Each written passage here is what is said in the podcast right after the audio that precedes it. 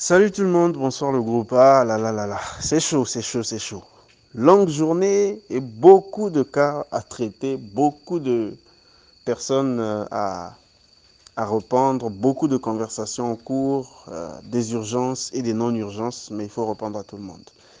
Voilà, donc aujourd'hui, comme j'avais publié le matin, la spiritualité et la santé. Voilà un sujet très intéressant. En fait, la santé fait partie des sujets ou plutôt des points les plus importants, les, plus, les points capitaux même de la spiritualité. Parce que quand on regarde euh, pourquoi les gens vont souvent vers la spiritualité, on trouvera la santé, les problèmes de santé parmi les trois premiers. Hein. Il y a la richesse en premier, c'est-à-dire des, situations, des affaires d'argent. Et puis après, euh, il y a la santé. Hein. Après, il y a la santé. Après, en troisième position, c'est des, des, histoires d'amour, les problèmes d'amour. Alors, donc, j'ai pensé qu'il était bien qu'on parle un peu de la spiritualité et de la santé. Qu'est-ce que la spiritualité peut avoir avec la santé? Et comment la spiritualité agit dans la santé? Alors, il y a plusieurs possibilités. Euh, pour commencer, ce qu'il faut déjà savoir, c'est que l'être humain a deux, je, je l'ai déjà dit ici, l'être humain a toujours eu deux dimensions, la dimension spirituelle et la dimension matérielle.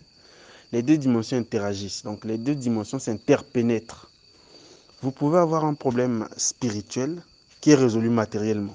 C'est-à-dire que euh, vous pouvez avoir un souci, un problème, euh, par exemple, euh, un problème de, mauvaise énergie, qu'on résout simplement en vous donnant des herbes, en vous donnant un bain avec un certain mélange de de certaines plantes avec du sel. On vous dit lavez-vous avec ça et vous le faites et les mauvaises énergies s'en vont. Vous voyez que le sel et les herbes, c'est matériel ça. Mais ça fait fuir une mauvaise une énergie qui est spirituelle. Pourquoi? Parce que ben, ce, ce, sel et ces herbes, en fait, contiennent une certaine énergie qui dissout l'énergie spirituelle qu'il y avait.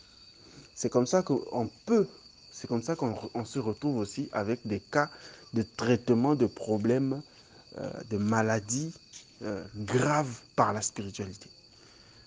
Euh, oui, quand je dis maladie, cas de traitement de maladies graves, des maladies même incurables, telles que le sida par la spiritualité. Voilà pourquoi vous verrez très rarement, très rarement, je pense que c'est même impossible de trouver un grand mage, un haut mage qui souffre d'une maladie incurable, hein, d'une maladie telle que euh, les maladies des infections, euh, telles que le sida. C'est difficile, voire impossible. Pourquoi? Parce que d'abord, dans la magie, c'est possible d'extirper toutes sortes de maladies. On peut parler même, des talismans qui extirpent les maladies. Des talismans, on peut faire une formule avec rien que de simples médicaments que tout le monde connaît, mais pour traiter une maladie que ces médicaments-là d'habitude ne peuvent pas traiter. Donc voilà un peu dans quoi la santé, comment la santé, euh, la santé, la magie, ou plutôt la spiritualité, peut avoir un certain pouvoir sur la santé la spiritualité a. C'est là où on dit la spiritualité a un pouvoir sur tout en fait.